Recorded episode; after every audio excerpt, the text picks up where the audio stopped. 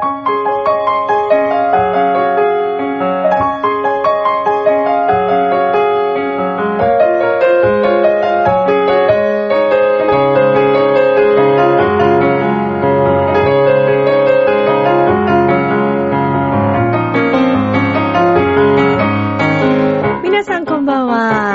ミッチェルです。いかがお過ごしでしょうか？本日は5月の17日となります。初夏を感じるようなね、えー、季節になってまいりました。まあもう初夏というか夏ですかね。ねやっと、まあ雨とかね、降ったりもしておりましたけれども、まあお天気がね、いい感じに心地の良い気候になってきまして、ただ気温の変化でね、風邪をひいているという方も多いようなんですけども、みんなは大丈夫かな？さあ、えーラブミッションでは、恋愛、夢、ご縁をテーマに不可能を可能にするをモットーにいたしました。私、ミッチェルがお話をしていくという番組でございます。えー私のですね、9月13日の初リサイタルコンサートに向けて、えーいろいろとね、もう動き出しているんですけれども、日々頑張らなくてはいけないなという気持ちだったり、えーそして、ご縁といってもね、いろんなご縁があります。えーいいか悪いかは別にいたしましてですね、近頃ニュースをね、えー独占している話題の中の一つなんですけれどもね、えーとても複雑な気持ちなんですが、今日はちょっとね、そういったことをお話ししていきたいと思っています。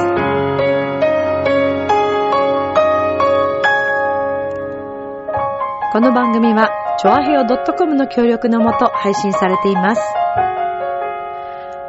あでは今週も始まります、ミッチェルのラブミッション。皆様、ウェルカム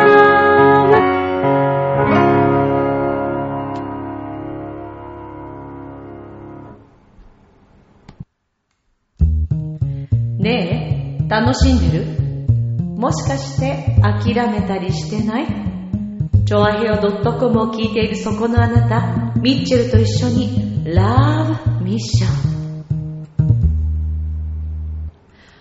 皆さん、改めまして、こんばんは、ミッチェルです。風邪は大丈夫ですか？なんか咳風邪がね、治らないと言っている方もいるんですけども、まあね、そんなもうね、気候、うんぬんとか、健康、ちょっと体調悪いとか、吹っ飛ばして、えー、ラブミッションでね、一緒に楽しく、一緒、あの、過ごしていただければと思うんですけれどもね。あのー9月13日にですね、木曜日、豊洲、えー豊洲文化センター、シビックホールというところでですね、初リサイタル的な、はい、コンサートをいたしますけれども、たくさんのメンバーに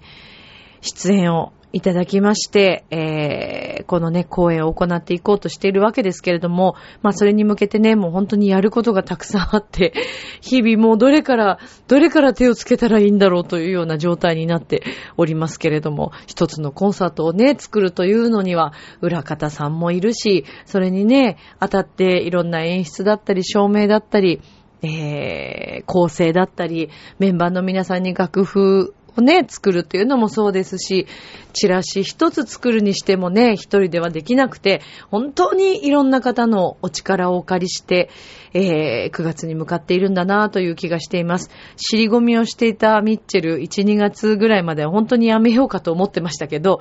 まあでもね、もう始まりましたから、はい。やっぱりね、もう乗りかかった船ですよね。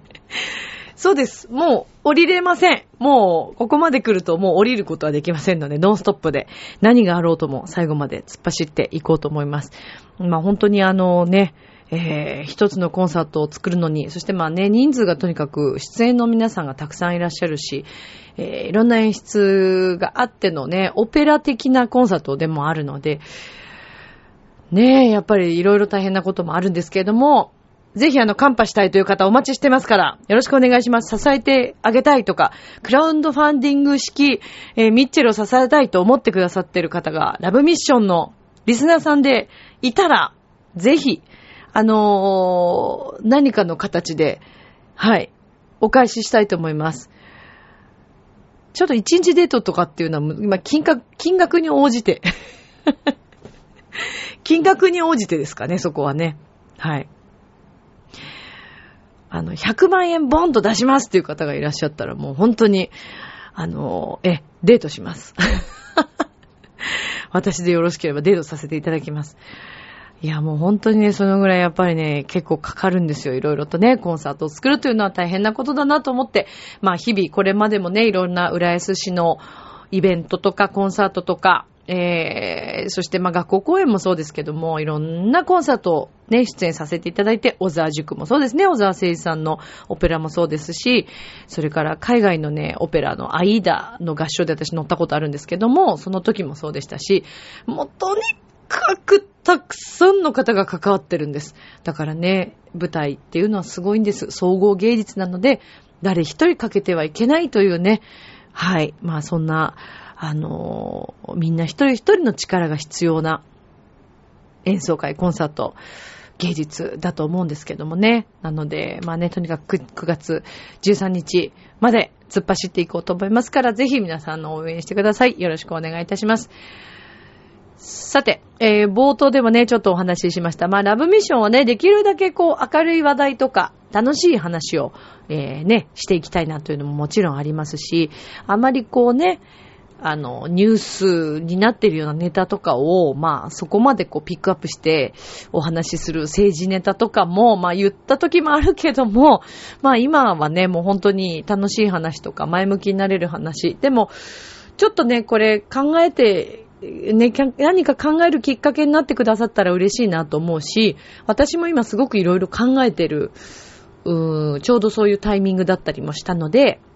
まあ、なので、あえて今日はね、ライブミッションの中でそのお話をしようかなと思いました。えー、ここ最近1週間ぐらいですかね。えー、もうちょっと経つかな。あのー、世間をね、あの、騒がせているニュースが、まあ、いくつかあると思うんですけれども、まあ、本当にとても残念なこと、そして、えー、そんなことをする人がいるんだろうかっていうね、えー、気持ちにもなりますし、同じような話がね、えー、2件も、まあ、このところ大きなね、お話が続いて、えー、まあまさかね、そんな近所のね、方が、えー、そんなことをするなんてっていうのももちろんそうですけども、もう何よりも亡くなったね、お子さん、お二人いらっしゃいますね。ちょっと事件の内容が違いますけども、まあもちろんこのお話だけではなくて、まあたまたま被ってこの二つの話がこの一週間ぐらいずっとねニュースでやっぱり流れていたので、お話ししてるんですけども、まあ、まずはね、亡くなったお子さんたちの、えー、ご冥福をお祈りするばかりで、そしてご家族のね、方がどんなに、あの、お辛いお気持ちになったかなと思うと、もういたたまれないし、まあ、最近本当にあまりにもこういう話が多すぎてですね、なんかどうしちゃってるんだろうなって、私は本当に日々考えるんですけど、一体何がこうなって、こうなってるのかなって。で、これ他人のことではなくてね、やっぱり自分の目にえー、映る、そして自分の耳に入ってくる情報っていうのは、自分には関係ない話と言ったらもう大間違いで、まあ、あの、ある方がね、あの、全然違う土地に住んでいって、えー、震災があった時に、自分には関係ないからものすごくこう遠い話のような気がして、なんかすごくこう映画みたいだね、みたいなことをね、あの言うお母さんがいたみたいな話をちょっとちらっと聞いたりもして、うん、まあそれもすごく悲しいことではあるんですけど、何よりもね、やっぱりこう、身の回りで起きてること、自分の近くじゃなくても、そういうことって関係ないわけではなく、まあ人類ね、この地球上にいるたくさんの人間は、そして生きているものは、なんか私はまるでこう一つなのかなっていうね、えー、もちろん一緒じゃないですよ。同じ魂ではないし、会わない人もね、一生のうち自分の生涯の中で出会うことのない人たちもいますから、そう言ったらちょっと大げさかもしれませんけど、少なからず自分の目に入ってくること、えー、自分の耳に入ること、えー、それこそ電車の中で聞くような話だったり、すれ違いざま、えー、お店でね、たまたま聞くような話だって、関係ないかって言ったらそうではないと私は今思っているんですね。で、まあそのニュースの中のですね、えー、一つなんですけども、まああの千葉市でね、起きてしまった一家、えー、家族を襲った、あのー、ね、事件がありましたけども、実はですね、まあ、あの、私の大学のですね、同じ門下の先輩なんですね、犯人がね。犯人、容疑者という言い方を、まあ、したくないというのも、あの、確かなんですけども、まあ、なんで今日ね、あえてこんな、ね、あの、ラブミッションらしくない話っちゃ話なんですけど、ちょっといろいろね、伝えたいことがあって今日はこの話をピックアップするんですけど、まあちょっと皆さんにも何かきかけ、考えるきっかけになってくれたら嬉しいなと思うんですね。で、連日、まあその、まずこのニュースがドーンと出る前、な、誰が犯人かというの、名前が出る前に、もうその情報がですね、えー、仲のいい先輩からこう回ってきて、これは彼なんじゃないかっていうね、推測からも始まったわけです。で、あの、何年か前にも、あの、ちょっとね、えー、身内での、まあ、事件というかね、あの、起こしていたので、まあ、私たちはちょっとピンとすぐに来たんですね。まさかと。まあ、あまり、うん、断定したくないし、思いたくなかったので、まさかって思ってたんですけども、まあ、時間が経つにつれて、インターネット上ではどんどん、その、犯人らしき人物というのがもう特定されていて、名前がテレビなどで出る前に、ネットニュースなどで出る前に、いろんな人が推測したりしながらこう書かれていたわけですけれども、まあその後もね、結構いろんなことが分かってきて、まあ捕まってしまって、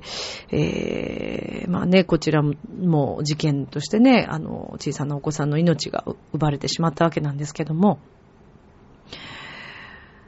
うーん、なんかこうね、なんとも言えないです。あの、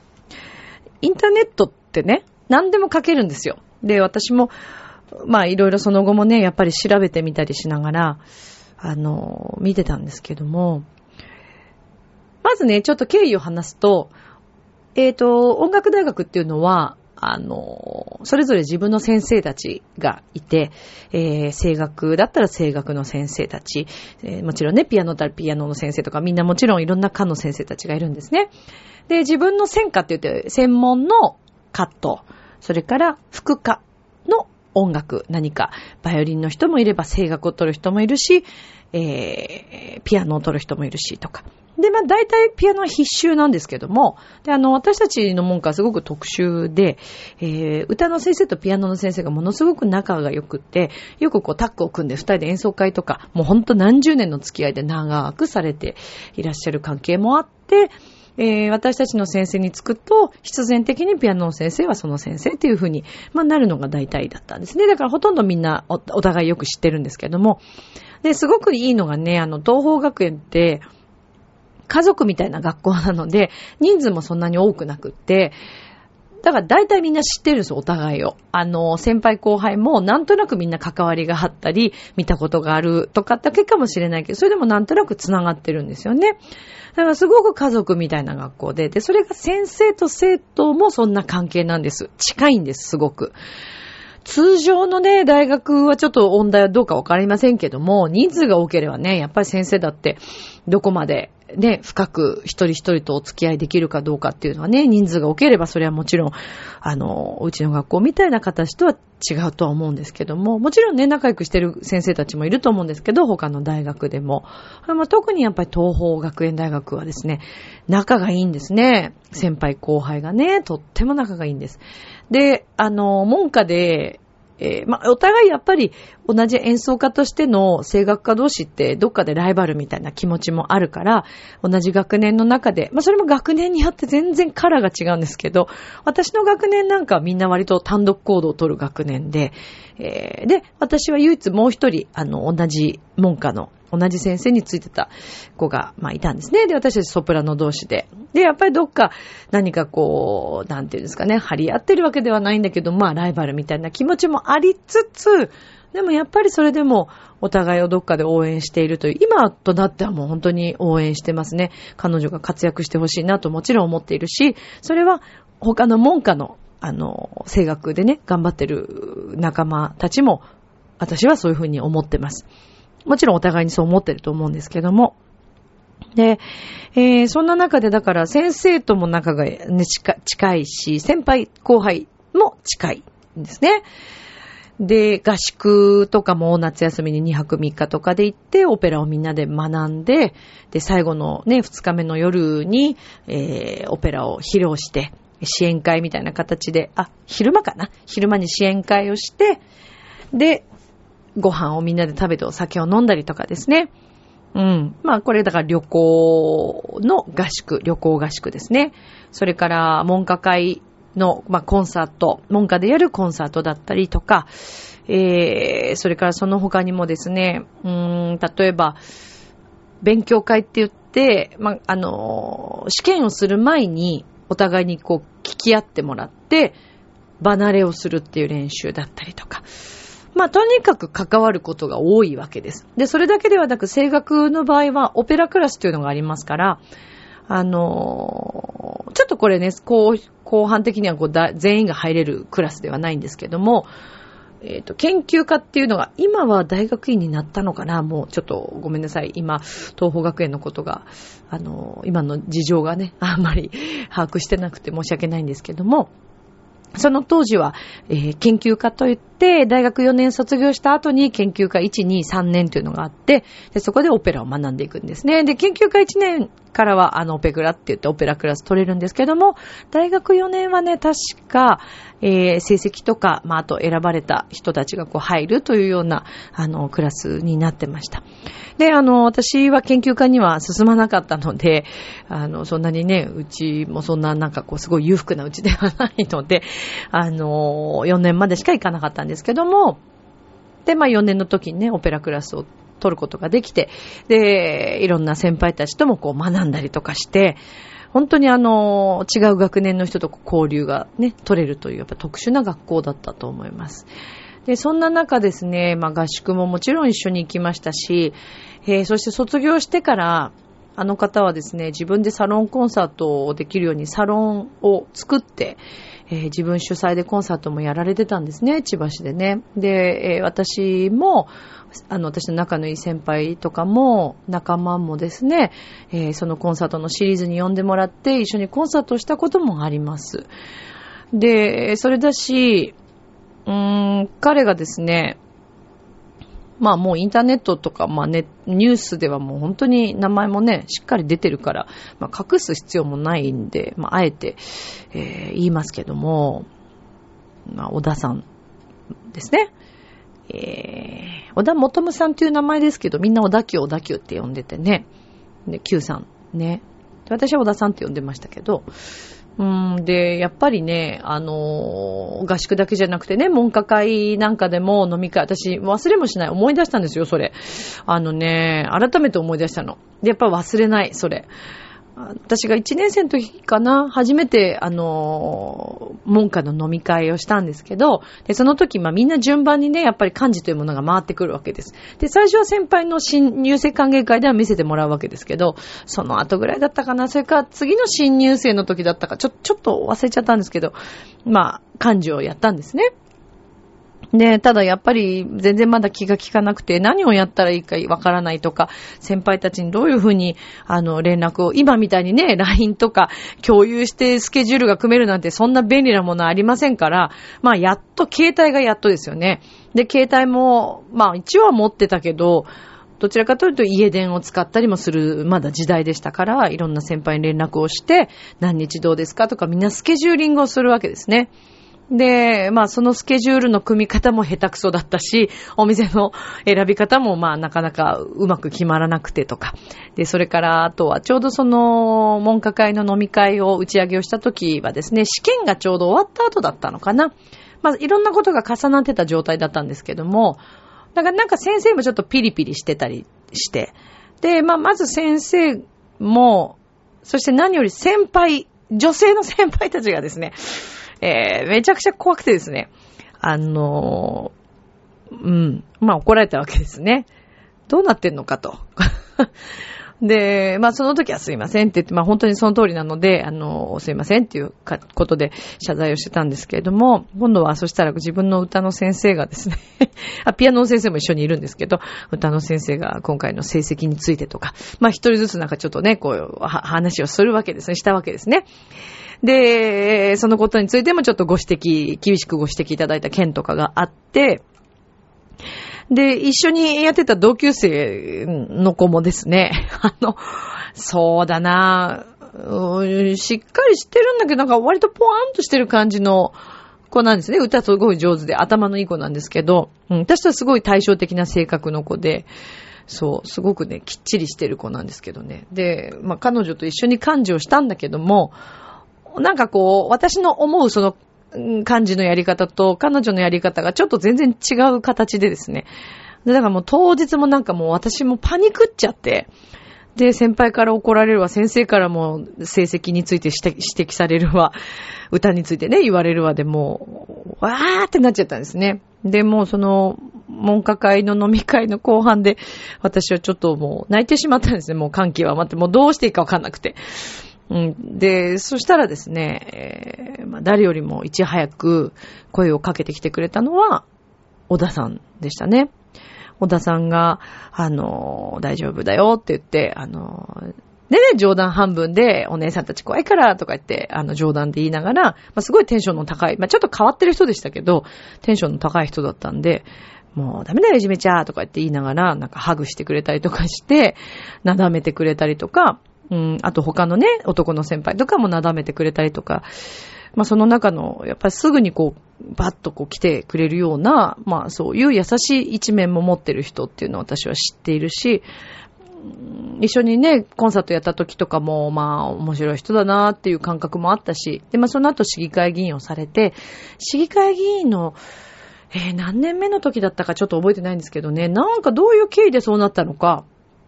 一回ね、二人で飲みに行ったんですよ、私。誘われて。で、なんか、それこそ小田さんの誕生日の近くだったと思うんです。でもう10年ぐらいは経ってると思いますけども、そう、あの、小田さんの誕生日の付近に、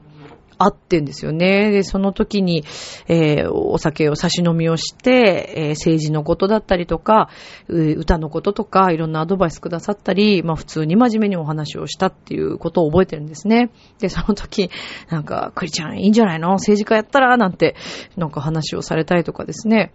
うーん。まあ、でも、かといってものすごくこうなんか深い関係性で仲良くしてたということでもないんですけども、なんとなくこう気に留めてくれてたのかなという。で、その後もコンサートを誘われたと思うんですけど、まあ、たまたまちょっとタイミング合わずで私は出れず、で、まあ、そのまま、あの、フェードアウトしてしまったような関係だったんですけど、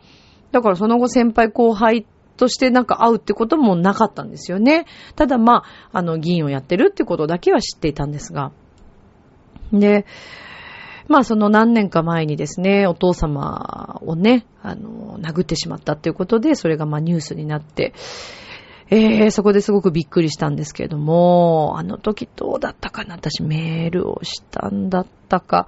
ちょっと、うっすら、いやでもしなかったのかな？ちょっとそっといた方がいい、そっとしといた方がいいかなって、あの他の人ともね、話し合って、そのままにしたような気がするんですけど、まあね、そんな風に関わってきたからこそ、もうしょっちゅう会う人ではないですよ、もちろん。だけど、同じ、文化で同じ一緒に歌を学び、そして、小田さんがですね、大きな舞台で、本当に幸せそうに歌っている姿も私は拝見してますし、で、会場中ほとんどが満席のものすごい大きなホールでですね、大きなコンサートがありました。その時はもうほんとそれこそ小田さんが CD とか DVD も出されて、えー、市議会議員もされて、えー、奥様方にとっても人気のある絶頂の時期だったと思うんですけれど、そのコンサート私見に行ってるんですけど、うん、で、その時もね、小田さん最後お声かけしましたけども、本当に幸せそうな笑顔をされていたし、で、奥様方もみんな小田さんと、あの、写真撮ったり、握手したり、ね、ビデオも売れてたし、あの、DVD も売れてたから、あ、すごいなと思って、やり手だなと思って私は拝見してたんですよね。それがね、こんなことになるなんて、誰が想像つきますかねで、今日ね、私がこのお話をしたっていうのは、まあ別に小田さんの肩を持つわけでもなく、いや、あの、それはもうね、彼はやってはいけないことをやりましたので、えー、もう本当に残念だし、悲しいし、もうその言葉に尽きるんですけども、何よりもですね、インターネット上で、まあいろいろこう見ていくとですね、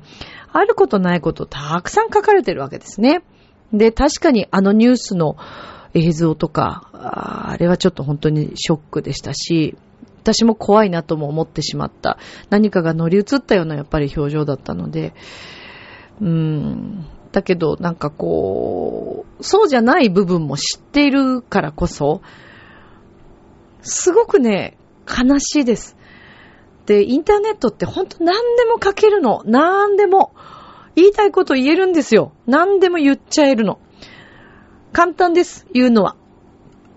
私もこうやって今インターネットラジオをやらせてもらってパーソナリティという立場でお話をするというのはものすごいね、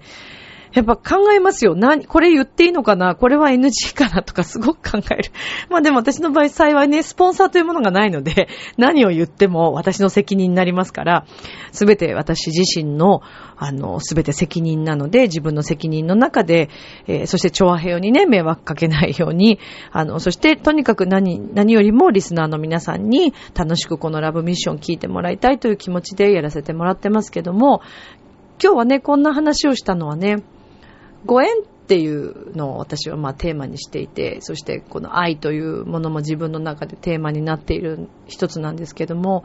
やっぱりね、私だって、そして同じ仲間たち、同じ世代で一緒に勉強した仲間たちというのは意味があって小田さんに会っていて、えー、小田さんがこういう風になってしまったというのも、を見せられている私たちっていうのも意味があって見ているのかなという気がしてるんですね。で、今日このラジオでお話ししてるのも何か意味があると思ってます。で、何よりも、私はただそのインターネットでそんなね、好き勝手書いちゃいけないよとか、そういうことが言いたいわけでもなくてですね、あることないことやっぱりあるんですよね、世の中っていうのはね。で、それがね、結構ね、大々的にしっかり、あの、あれ、あんな、すごい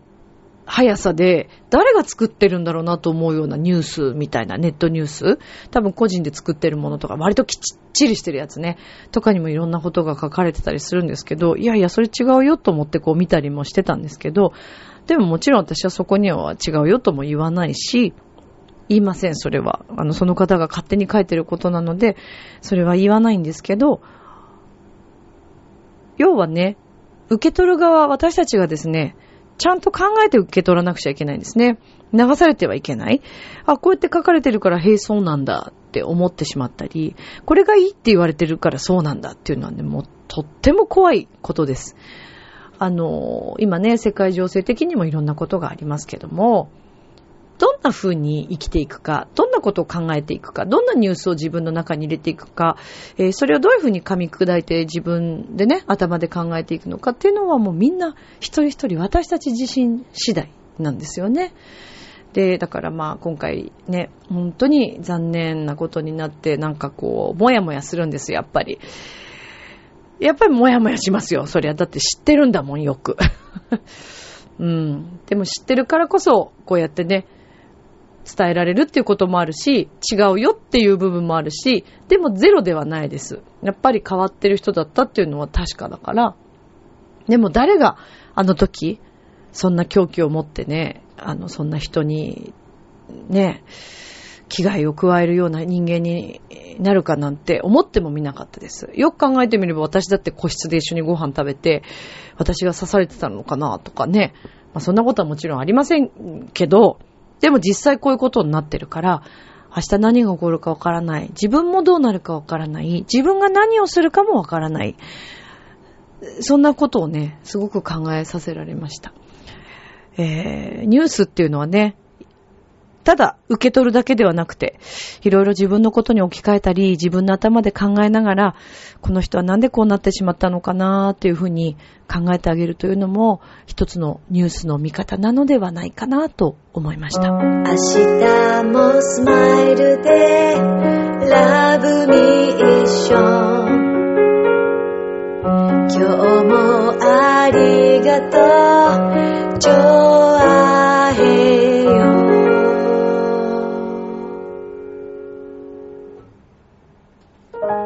エンディングです。えー、まあ今日はね、こういったちょっと若干、まあ重いといえば重いお話だったかもしれませんけども、事実ですから、今しか伝えられないことかなというふうに思いました。えインターネットが普及して、えー、便利は便利なんですけども、周りのことが気にならなかったり、自分の世界に入りすぎてしまったり、自分で勝手に思い込んでしまったり、何か情報だけを信じるということではなくて、自分の感性で、えー、人に気を使うということもそう、ありがとうと思う気持ちもそうですし、感謝をしてね、毎日生きていきたいなと思いますし、えー、人のことも考えられる人間でありたいなと本当に思います。残念ですけどね。今宵も良い夢を、明日も楽しい一日を。またね、今日もありがとう。みんな愛してるよ。バイバイ。